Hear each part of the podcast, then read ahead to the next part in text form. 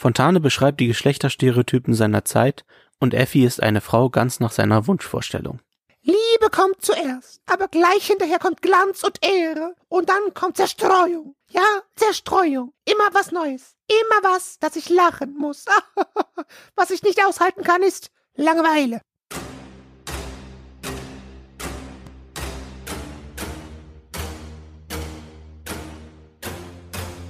Von Pinguinen und Drachen.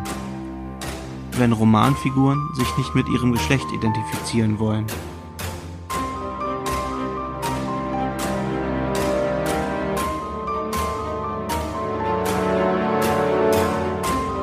Ein Podcast von Carsten Weichelt und L.A. Jo Döling.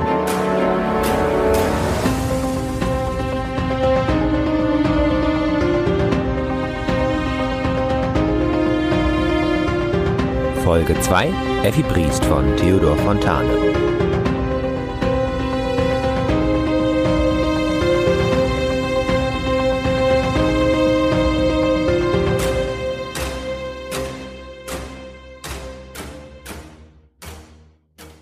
Hallo, hier sind wir wieder. Ich bin Carsten und auf der anderen Seite Der Jo. Hallo Jo. Und genau, willkommen. So Jo, worum geht's denn diesmal in unserem Podcast?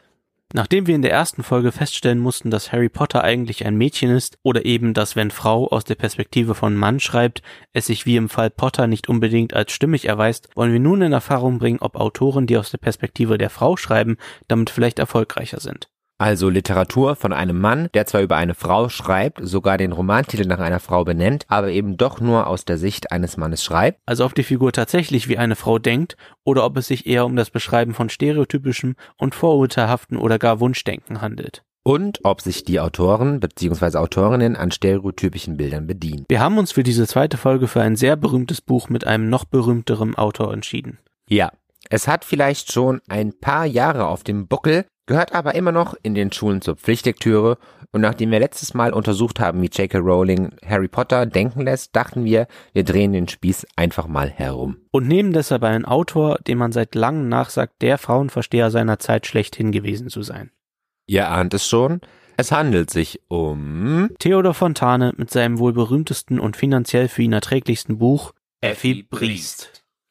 Okay, um es ein wenig besser einzugrenzen für euch, es geht um Effi und ihre Beziehung zu Männern. Ulala, genau, denn gerade in diesen Beziehungsmustern steckt so viel stereotypisch weibliches. Wollte doch der Frauenversteher Fontane in seinem Spätwerk die ganze Bandbreite der Frauengestalten seiner Zeit in seinen Werken repräsentieren. Egal ob die Frauen des Adels, der Bourgeoisie oder dem Proletariat entstammten junge, reifere, starke, schwache, gefühlvolle, skrupellose, ehrgeizige, bescheidene, abhängige oder selbstständige Frauen. Er war von dem Thema Frau an sich fasziniert, sie sind seine Hauptfiguren und bilden den Mittelpunkt seiner Romane und hatten alle eins gemeinsam gemeinsam, sie hatten alle signifikante psychische Störungen. Er selbst schreibt am 6. Dezember 1894 an das befreundete Ehepaar Paul und Paula, kein Wunder, dass sie zusammengekommen sind, wenn es einen Menschen gibt, der für Frauen schwärmt und sie beinahe doppelt liebt, wenn er ihren Schwächen und Verirrungen, dem ganzen Zauber des Evatums bis zum infernal angeflogenen hin begegnet, so bin ich es. Und 1895 schreibt er über seine Frauengestalten, das Natürliche an ihnen habe es ihm angetan. Ich lege nur darauf Gewicht, fühle mich nur dadurch angezogen und dies ist wohl der Grund, warum meine Frauen Gestalten alle einen Knacks weghaben. Klingt für mich fast ein bisschen chauvinistisch, als fühlte er sich den Frauen überlegen. Hatte wohl ein übersteigertes Männlichkeitsgefühl, der alte Kerl. Aber wie sollen wir das mit dem Weiblichen beurteilen? Wir sind doch auch Männer. Nun ja, wir recherchieren, machen uns schlau über die damalige Stereotypen und nehmen mehrere Textstellen genauer unter die Lupe und lassen Fontane selbst zu Wort kommen. So können wir herausfinden, ob wir mit unserer These Fontane beschreibt die Geschlechterstereotypen seiner Zeit und Effi ist eine Frau ganz nach seiner Vorstellung richtig liegen. Und dann sehen wir ja, ob wir uns und euch davon überzeugen können oder eben nicht. Uh, das ist, macht so Spaß hier. Außerdem haben wir in zwei Büchern von den Autoren Gabriele Radeke und Robert Rau, die sich in erstens Fontanes Frauen und zweitens Theodor Fontane Wundersame Frauen ausführlicher damit befasst haben, nachgelesen, ob Fontane denn wirklich so ein großer Frauenversteher oder gar ein Feminist erster Stunde war. Und zum Schluss gibt's aber wieder das Ratespiel, nicht wahr? Ja, na klar. Und was sollen die Zuhörer oder Zuhörerinnen eigentlich nochmal aus unserem Podcast mitnehmen? Im besten Fall erschaffen wir bei den Zuhörer und Zuhörerinnen ein größeres Bewusstsein für geschlechterstereotypisches vorurteilhaftes Denken, vor allem beim Lesen, vielleicht auch bei anderen alltäglichen Dingen. Wer weiß, Außerdem habe ich gelesen, dass durch fest gemeißelte Stereotype Bilder die Leser und Leserinnen durchaus in eine bestimmte Richtung gelenkt werden und sie in ihrer Meinung und Handeln tatsächlich beeinflussen. Ist schon gut, wenn man dem entgehen kann. Wer will schon ganz unbemerkt beeinflussbar sein? Schön, dann sind wir ja bereit anzufangen, oder? Ja, aber lass uns vorher nochmal das mit den Geschlechterstereotypen und Effi Priest im Zeitraffer auf den Schirm holen. Definition Stereotypen Vorurteile Stereotypen sind verallgemeinerte, vereinfachende und klischeehafte Vorstellungen und sowohl positive als auch negative, von mitunter starken Emotionen geprägte Vorurteile, quasi geistige Schubladen, die es den Menschen erleichtern, eine vermeintliche Orientierung zu finden. Auch die Geschlechterstereotypen damals wie heute bilden da keine Ausnahmeerscheinung, sondern gehören zur menschlichen Grundausstattung, die ein von vielen Menschen geteiltes Verständnis von den jeweiligen typischen Merkmalen der Geschlechter, also wie Frauen und Männer sind, welche Eigenschaften sie haben und wie sie sich verhalten, abbildet. Zu Fontane-Zeiten hatten Frauen verglichen mit den Männern einen relativ niedrigen sozialen Status in der Gesellschaft und waren je nach ihrer Schichtzugehörigkeit finanziell oft von einem männlichen Beschützer, Vater, Ehemann etc. abhängig. Frauen sind danach verständnisvoll, einfühlsam, tugendhaft, anmutig, schwach, hingebungsvoll, bescheiden, häuslich anpassungsfähig bis hin zu Selbstverleugnung, wankelmütig, taktvoll, liebenswürdig, abhängig, gütig, emotional, irrational, ausgleichend und sexuell passiv oder desinteressiert, dabei aber bitte jugendliche sexuelle Attraktivität. Männer sind dominant, durchsetzungsfähig, energisch, mächtig, unabhängig, selbstständig, stark, tapfer, vernünftig, willensstark, ehrenvoll gebildet, urteilsfähig, rational, kämpferisch, aggressiv, sexuell aktiv und zielstrebig und unterdrücken jegliche Gefühle. Werden diese Vorstellungen verletzt, sind Ausgrenzung, Ablehnung oder Bestrafung die Regel. Was für den Mann selbstverständlich war, wurden Frauen als Fehlverhalten angelastet, welches sowohl von Frauen als auch von Männern bestraft wurde. Wie auch immer die Reaktion lautet, Verletzungen der Stereotypen Erwartungen führten nur selten zu einer Änderung der Stereotype. Mit anderen Worten, Geschlechterstereotype sind in hohem Maße änderungsresistent.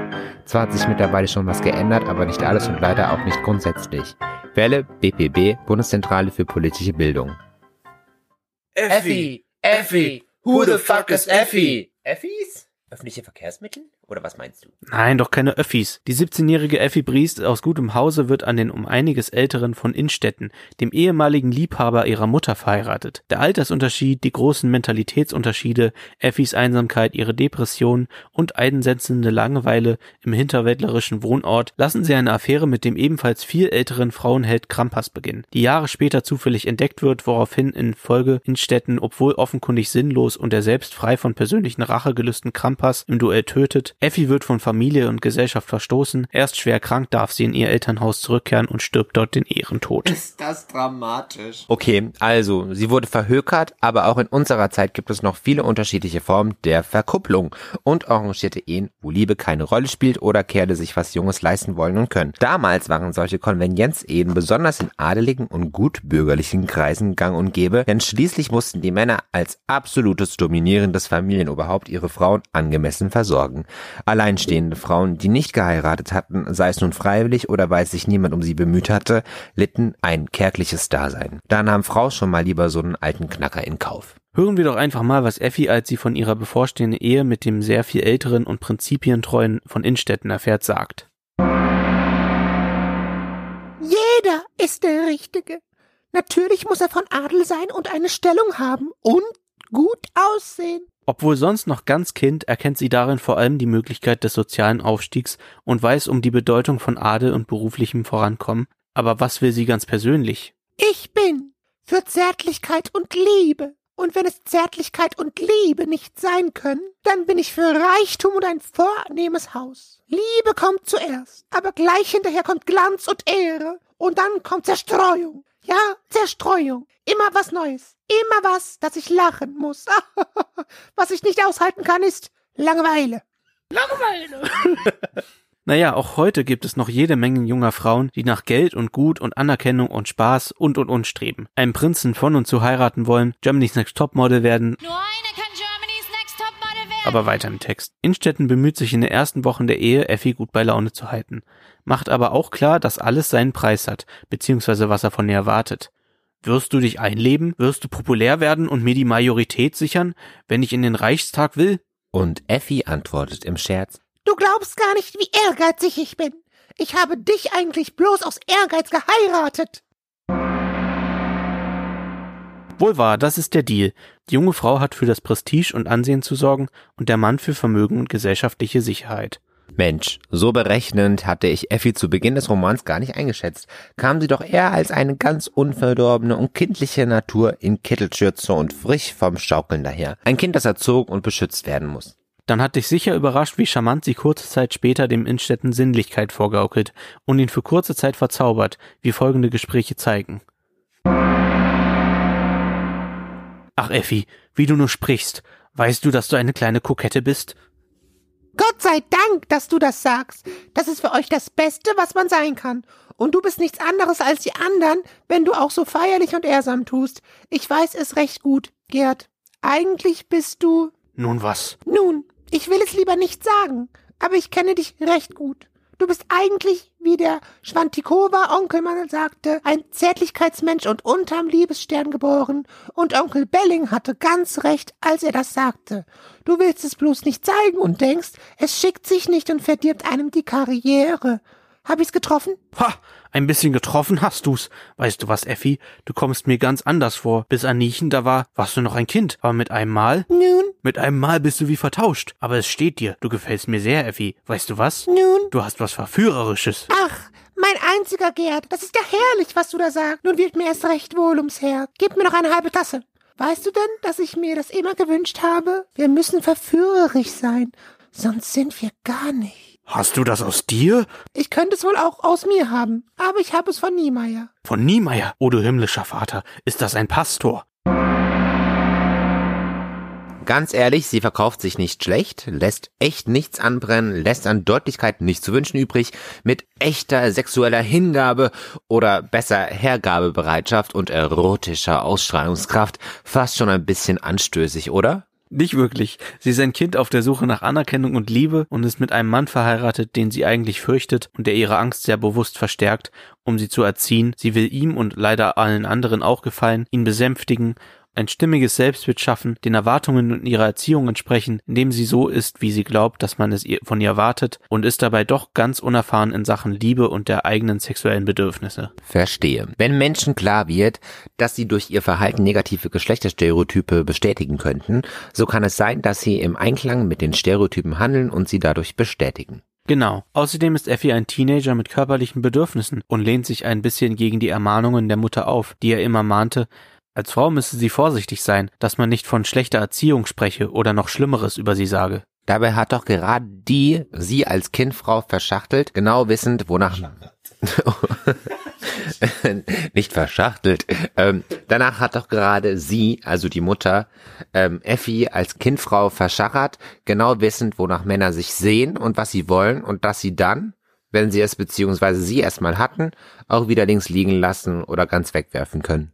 Genauso ist es auch hier. Schon bald fehlt es Effi an Liebe und Zuneigung, denn ihr Mann verliert schon bald nach den Flitterwochen das Interesse an ihr und ist aus biologischem Pflichtgefühl gerade mal für ein paar müde Zärtlichkeiten bereit. Ihm sind berufliche und gesellschaftliche Aufgaben bald weit wichtiger, als sich mit dem ungestümen und dazu noch traurigen Effi-Kind zu befassen und Effi wird einsam und langweilt sich. Und nimmt sich einen jungen, frischen Lover. Ja und nein. Sie begeht Ehebruch mit einem genauso alten Knacker, nur weil er die für sie so wichtige Aufmerksamkeit schenkt, beziehungsweise geil auf sie ist, den sie aber nicht wirklich liebt. Sie ist sich durchaus bewusst, dass sie damit gegen die damaligen gesellschaftlichen und moralischen Grundsätze ihrer Zeit verstößt. Nimmt dies aber in Kauf, sie braucht Aufmerksamkeit und Zuwendung. Sie wollte doch nur ein wenig glücklich sein. Ein ganz normales und natürliches menschliches Bedürfnis, oder? Sie wollte doch nur sein. Aber wo kämen wir dahin, wenn ein jeder, insbesondere eine Frau, die eigenen Bedürfnisse befriedigt und sich nicht an die Regeln hält? Das hieße ja ein Auflegen gegen die gesellschaftliche Ordnung. Klar, dass Frau dafür bestraft wird. Wenn sie das sich dabei erwischen lässt, ist sie doch selber dran schuld. Sie bereut zwar ihren Seitensprung, aber schuldig fühlt sie sich nicht.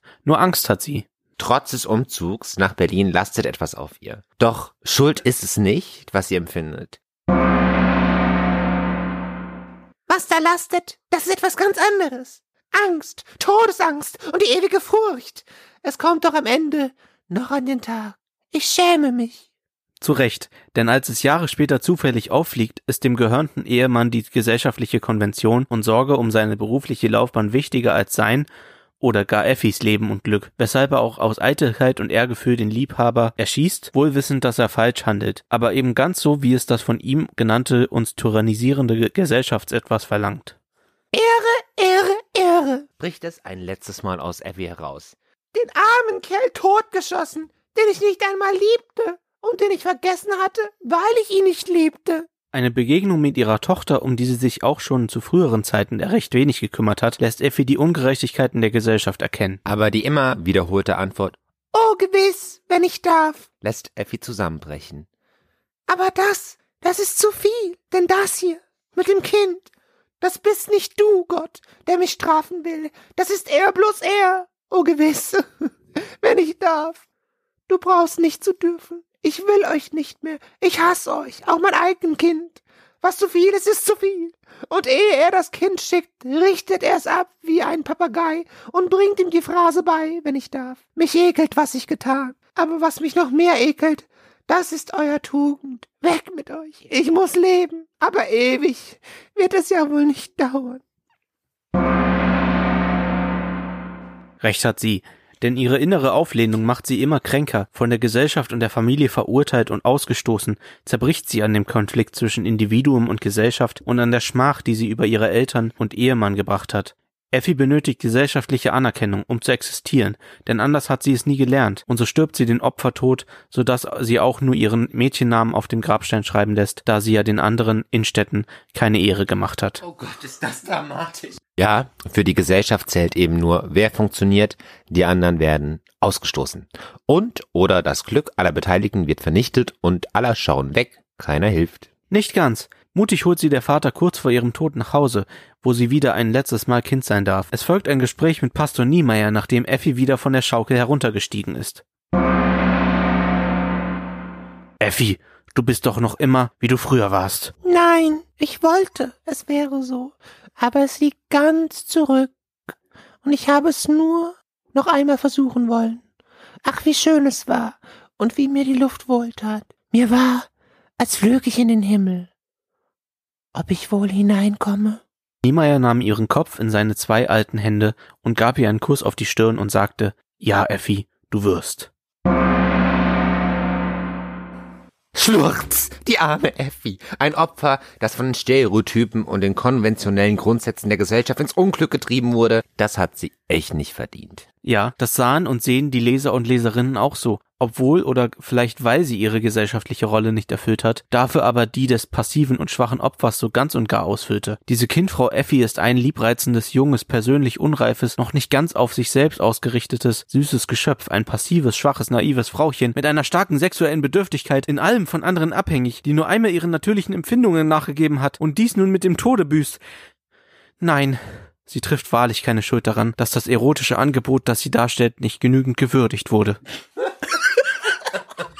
Dass Effi ein Opfer der Gesellschaft und der Geschlechterstereotypen ist, ist doch klar. Und da, wo Verständnis herrscht, da haben moralische Vorurteile eben keinen Platz mehr. Alle lieben oder liebten die hilflose, arme Effi. Ja, Effi, alle Leute sympathisieren mit ihr, schreibt Fontane in einem seiner Briefe. Wie wenig den Menschen an der sogenannten Moral liegt und wie die liebenswürdigen Naturen dem Menschenherzen sympathischer sind. Man konnte von einer regelrechten Verliebtheit der Leser und Leserinnen sprechen, einem echten Fanclub. In frühen Rezensionen, wo noch in erster Linie der Lektüre-Eindruck zur Sprache kommt, heißt das, niemand könne Effi seine Anteilnahme versagen, wenn sie, wie ein im Herbst sterbendes Vögelchen, ihr Erdenleben so bald beschließt. Ein Blümlein Wunderhold, das mit allen seinen zarten Wurzeln in den Roman verpflanzt und hier für immer seinen wonnigen Duft entfaltet. Andere bewundern sie als große, gewaltige Persönlichkeit, unverstanden von ihrem Mann und von ihrer ganzen Umgebung, wohingegen andere eher an ihre Leichtigkeit gefallen fanden und sie ironisch, kokett als ein flatterlustiges Seelchen bezeichneten. Thomas Mann ist entzückt von dieser liebreizenden Figur. Für Heinrich Mann gilt sie als Beispiel für die ganze Schönheit der großen Menschenschilderung. Für Lukas ist sie Fontanes liebenswürdigste Gestalt, ein Wesen, dessen schlichte Vitalität und innere Unverzehrbarkeit unvergesslich ist. Und Beckett liest Effi Priest immer wieder einmal unter Tränen und glaubt, dass er mit Effi sicher glücklich geworden wäre. Aber mal ganz ehrlich, das ist ganz schön überzogen. Der Innstetten wird wegen seiner Gesellschaftsorientiertheit verurteilt, Effi nicht, obwohl sie ihm darin ja in nichts nachsteht. Oh, die arme Effi ist doch nur rührend bereitwillig, sich dem ihr anerzogenen Frauenbild anzupassen, darauf beharrend arm und klein und missbraucht worden zu sein, weshalb man auf sie doch eigentlich für den Rest ihres Lebens Rücksicht nehmen und sie was immer sie will machen lassen sollte weil sie sich ja dafür nicht verantworten muss, da ihr die Rolle der Ehefrau aufgezwungen wurde, die sie aber nicht erfüllen konnte. Heutzutage fühlen wir natürlich immer instinktiv mit den Frauen, die sich nach dem Moralkodex ihrer Zeit zwar schuldig gemacht haben, aber uns immer als die eigentlichen Opfer erscheinen. Das war ja zu Zeiten von Tarnes nicht ganz so. Trotzdem, hätte Effi wirklich nicht selber aktiv werden können? Naja, eigentlich schon. Beruht doch Effi Priest auf einer wahren Geschichte, in der die wirkliche Effi bzw. Frau, ohne deswegen eine emanzipierte Heldin gewesen zu sein, sich scheiden ließ und selber für ihren Lebensunterhalt sorgte, also sich einen Job suchte und ein langes sexuell erfülltes, sie wurde 99 Jahre alt und glückliches Leben führte. Und warum lässt dann Fontane Effi den ästhetisch schönen Erlösungstod sterben? Warum diese Verliererinnenposition? Damit endet doch der Roman für Frauen mit einem Schritt zurück, irgendwie mit dem Hinweis, dass eine geschiedene Frau am besten verschwindet. Fontane war wohl doch nicht so der echte Frauenversteher. Vielleicht wollte er nur ausdrücken, dass weibliches Glück eine Utopie ist und dass Frauen eben nicht nur Ehefrau, Mutter und Statussymbol, alles vorgefertigte Rollen sind, sondern vielmehr auch individuelle Eigenschaften, Ansprüche und Charaktere haben in einer durch und durch patriarchalischen Gesellschaft dafür aber kein Platz ist, indem ein überzogenes Bild der preußischen Gesellschaft und ihre Stereotypen zeichnete, indem ja Gefühle, Gedanken und Träume, Erotik, Sehnsüchte, Ängste und Wünsche, insbesondere die Sexualität, nicht nach außen getragen werden durften, wo Depression und Selbstmordgedanken Folgeerscheinung gescheiterter Lebensversuche waren. Ich weiß ja nicht. Ich glaube, dass sich mit Frauenschicksalen einfach gut Geld verdienen ließ. Frauen sind das große Thema, nicht nur bei ihm, sondern allgemein. Effi Briest wurde damals heftig diskutiert. Möglich, dass der Roman authentisch war und die Gesellschaft auch so war, aber die Frauenbilder entspringen doch wohl eher seiner persönlichen Wunschvorstellung, der der natürlichen Frau, die allein durch ihr Dasein und Erscheinungsbild jeden Mann von sich entzückt und dazu geschaffen ist, vom Manne genommen und erobert zu werden. Fontane sagte, der natürliche Mensch will leben, will weder fromm noch keusch noch sittlich sein, lauter Kunstprodukte von einem gewissen, aber immer zweifelhaft bleibenden Wert, weil es an Echtheit und Natürlichkeit fehlt. Naja, vielleicht hat der Gute seinen persönlichen Fantasien ein klein wenig freien Lauf gelassen und trotzdem aber auch ein klitzeklein wenig Sozialkritik geübt. Das mit den Fantasien dann aber ziemlich oft. Gab es doch recht viele Kindfrauenromane von ihm und alle gehen schlecht für die Frauen aus und das in seinem Alter echt mal. Stimmt, er war schon 75 Jahre alt und wurde dadurch erst richtig berühmt und verdiente nicht schlecht damit, zugegeben. Auch Effi beinhaltet die ganze Wunschpalette der männlichen Begierde nach unverdorbenem weiblichen Fleisch, für seine Sinneslust und Zerstörerlust aber immerhin auch ein klitzeklein kleines bisschen Gesellschaftskritik anhand von Frauenschicksalen ist auch dabei. Ein klein bisschen schildert er doch auch die gesellschaftliche Lage der Frau, der Familie und der Gesellschaft und bot so eine Alternative zu dem vorherrschenden Weiblichkeitsbild, nicht wahr? Ich glaube nicht, dass er irgendetwas wirklich für Frauen ändern wollte. Er selber sagt, unsere Zustände sind ein historisch gewordenes, die wir als solche zu respektieren haben. Man modle sie, wo sie der Modlung bedürfen, aber man stülpe sie nicht um.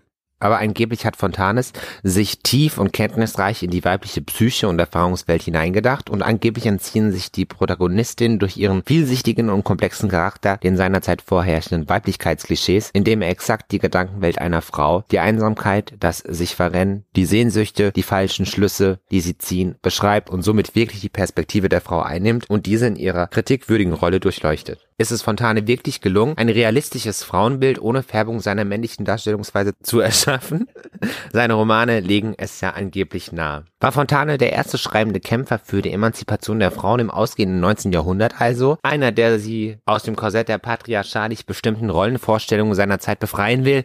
Oder schrieb er nur über sie, weil er über die Probleme dieser Frauen eher eine komplexere Geschichte erzählen konnte und damals ein großes Interesse an hysterischen Frauen bestand und sich die Geschichten somit gut verkaufen ließen?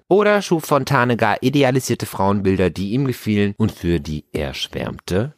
Den gesellschaftlichen Umsturz zettelte Fontane mit seinen Frauenromanen nicht an. Darauf kam es ihm auch außerliterarisch nicht an. Fontane bezeichnete sich selbst nicht als politisch oder als zeitkritisch. Er war auch kein Anhänger der Frauenbewegung. Er sah das Frauenwahlrecht sogar mit Skepsis, mindestens Gleichgültigkeit. Auch von Ehescheidungen hielt er nicht viel. Er selbst lebte in einer für die damaligen Verhältnisse modernen und gleichberechtigten Ehe, in der er seine Frau nicht als Repräsentationsobjekt, sondern als Diskussionspartner und Kritikerin seiner Werke schätzte, zumal sie und auch seine Schwester ihm viel Arbeit, Recherche, Abschriften und vieles mehr abnahmen, allerdings ohne sie jemals im Anhang zu erwähnen oder gar öffentlich zu bedanken. Dennoch sympathisierte er mit den Frauen, aber eben auch mit den Männern, die ihre Ehre bewahrten, die irgendwie das Land in Ordnung hielten und das machten, was man von ihnen verlangte. Effi Briest, von Fontane mit allerlei erdachten Eigenschaften ausgestattet, galt damals als Unterhaltungsroman, der sehr realistische Alltagsprobleme beinhaltete wobei die Wirkung von Effi und eine Beurteilung der und oder Stellungnahme zu dargestellten Ungerechtigkeiten scheinbar ganz allein den Lesern überlassen bleibt, in Wirklichkeit aber doch durch festgemeißelte Bilder auf bestimmte Weise gelenkt wird.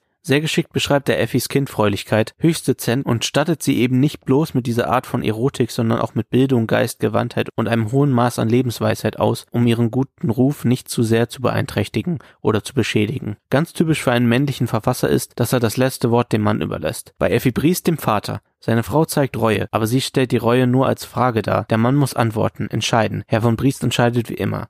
Ein zu weites Feld. Diplomatisch zieht er sich aus der Affäre und die ungelösten Fragen und Probleme bleiben in der Luft hängen. Es ist zu spät, als die Mutter nach Effis Tod fragt, ob Effi zu jung war und ihr Mann antwortet, ach Luise, lass, das ist ein zu weites Feld.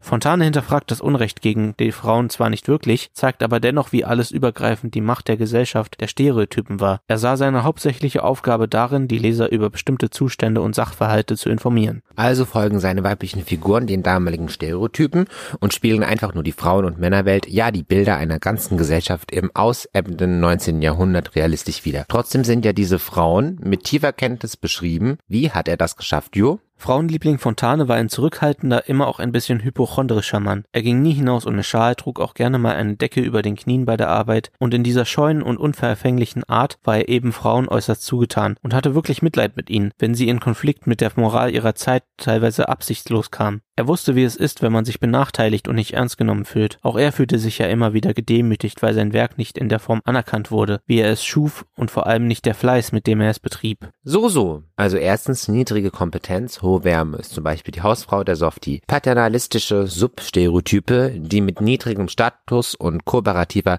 Interdependenz einhergehen. Paternalistische Frauenstereotype, hohe Wärme, niedrige Kompetenz, also etwa Hausfrau, machen sichtbar, wie Frauen aus Sicht von Männern sein sollen. In diesen Substereotypen ist das Merkmal Wärme enthalten, das bei vielen Menschen beiderlei Geschlechts hohes Ansehen genießt. Durch diese paternalistische Substereotype werden Frauen dazu gebracht, in traditionellen Geschlechterrollen zu verharren oder diese anzunehmen. Da Männer durch diese Substereotype Frauen in ein angeblich positives Licht stellen, können sie sich als relativ unbeeinflusst von Sexismus empfinden und gleichzeitig die bestehenden Machtverhältnisse unangetastet lassen. Er war ja auch Mamas Liebling, ihr Erstgeborener mit herrlich blonden Locken bei der Geburt und hatte lebenslang ein sehr enges Verhältnis zu seiner Mutter und zu seinen zwei jüngeren Schwestern. Dann kam die heißgeliebte Ehefrau und 1860 seine Tochter Martha. Und ab dann wurde übrigens Fontane auch zu einem Prosa-Roman-Schriftsteller. Ähm, denn Martha hat ihn inspiriert, hat ihm beigebracht, die Frauen von A bis Z zu verstehen, wie auch immer sie das gemacht hat, indem er sie genau studierte. Ah, so hat er es gemacht.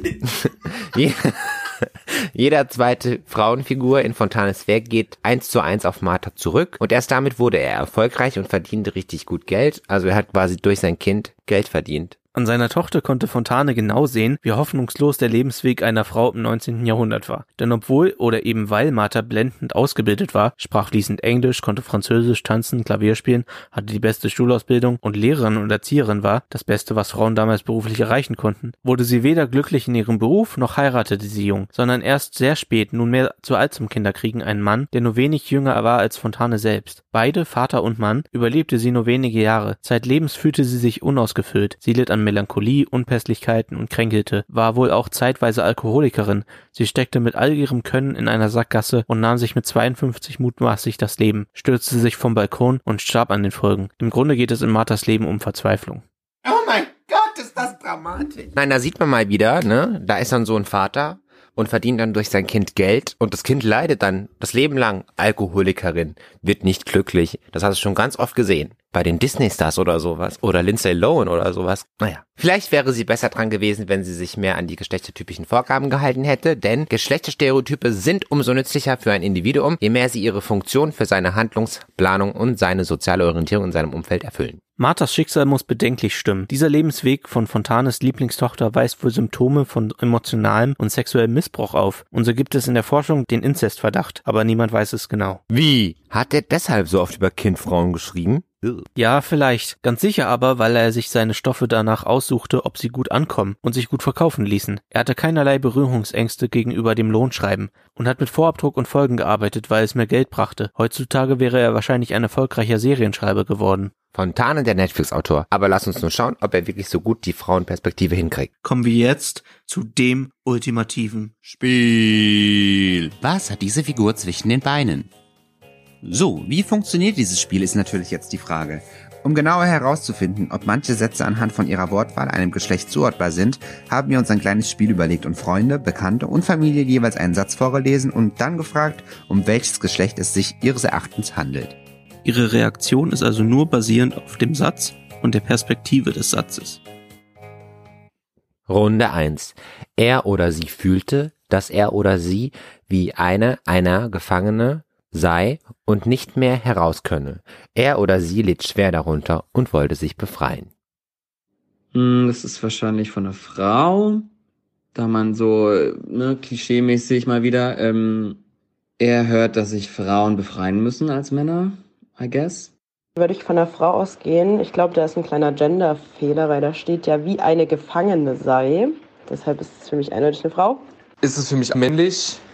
Also es ist jetzt eher so intuitiv, irgendwie so der Ge Gefangensein, der Gefangene sein, hat für mich was Männliches. Runde 2. Aber wie wohl er oder sie starker Empfindungen fähig war, so war er oder sie doch keine starke Natur. Ihm oder ihr fehlte die Nachhaltigkeit und alle guten Anwandlungen gingen wieder vorüber. Das kommt wahrscheinlich von einer Frau, die über einen Mann spricht. so, es klingt sehr danach, als wenn eine Frau einem Mann seine ähm, Starrheit vorwirft oder so. Würde ich sagen, das ist männlich, weil so empf starke Empfindungen, die man irgendwie zurückhält, so Gefühle ausdrücken, für Männer vielleicht manchmal ein bisschen schwieriger sein könnte. Ist für mich weiblich. Ähm, das spricht die Person von guten Anwandlungen und in meinen Augen ist es ja so, dass der, oder beziehungsweise so stereotypisch, der Mann muss gezähmt werden als Bad Boy. Er hat, die guten Anwandlungen sind verloren gegangen. So, das hat für mich ähm, definitiv eine Frau geschrieben, eine weibliche Person geschrieben. Runde 3. So trieb er oder sie denn weiter, heute, weil er's oder sie's nicht ändern konnte, morgen, weil er's oder sie's nicht ändern wollte. Das Verbotene, das Geheimnisvolle hatte seine Macht über ihn oder sie. Hm, das klingt ähm, wie ein Zitat aus Fifty Shades of Grey oder so. Deshalb glaube ich, ist es von einer Frau. Würde ich auch sagen, das hat der Mann gesagt, weil man ja oft hört, dass Männer Frauen anziehend finden, die super geheimnisvoll sind. Ist wieder auch so geheimnisvolle, der geheimnisvolle Mann, das Verbotene. Hier wird wieder so ein bisschen vom, vom Bad Boy, ähm, ja, vom geheimnisvollen Mann gesprochen. Also denke ich, dass das eine Frau geschrieben hat. Und auch hier ist die Auflösung. Es hat natürlich eine Frau gesagt oder gedacht, denn ähm, wir reden ja hier über Effi Priest, aber ähm, geschrieben wurde sie von Theodor Fontane, also einem Mann. Nach all dem, jo, wie sieht's dann mit unserer These vom Anfang aus? Hat sie sich bestätigt? These war, Fontane beschreibt die Geschlechterstereotype seiner Zeit und Effi ist eine Frau ganz nach seiner Wunschvorstellung. Ich würde sagen schon, ja. Fontane bedient sich sehr wohl der Gender-Stereotypen seiner Zeit. In gewisser Weise vermarktet er diese Frauenschicksale regelrecht, aber sehr einfühlsam und so geschickt und verständnisvoll, fast authentisch und bedient ganz nebenbei die eigenen Wunschvorstellungen von einer Frau. Wir hoffen, ihr hattet Spaß mit uns und unserem Podcast und betrachtet nun Effi Briest mit anderen Augen. Bis zum nächsten Mal. Hier reden wir dann über Wonder Woman und gucken mal, was passiert, wenn Mann und Frau gemeinsam über Frau schreiben. Na, das hört sich doch spannend an. Da sind wir mal gespannt und wir freuen uns drauf, freuen uns auch auf euch. Tschüss und bis zum nächsten Mal. Macht's gut. Und zum Schluss, wie beim letzten Mal auch, naja, kein Lied, mehr ein rhythmisches Vorlesen einer Dichtung. Vielleicht erkennt ihr ja, nach welchem Gedicht von Fontane es inspiriert ist. Oh, Fontane, Fontanes, Effi briest, aus Ehre der eine den anderen erschießt. Doch Effi schert sich wenig darum, sie ist doch schwach, so zart, so dumm. Der Gender Trouble leuchtet weit und breit, Stereotype aus jeder Silbe schreit. Zu Grabe getragen hast du die Effi, aber Frauenversteher, das warst du wohl nie. Missbrauchtest ihr Schicksal für eine gute Geschichte, verbessern wolltest du ihre Lage nicht. Nach deinen lüsternen Wünschen kreiert, gibt sich die Effi kokett bis geziert. Und du erntest Ruhm und Gut und Geld, war das alles wirklich was zählt, als Pflichtlektüre unbrauchbar, doch literarisch wunderbar. Keiner sollte auf Effis verzichten, aber musste man sie deshalb zu Tode richten, yeah, yeah.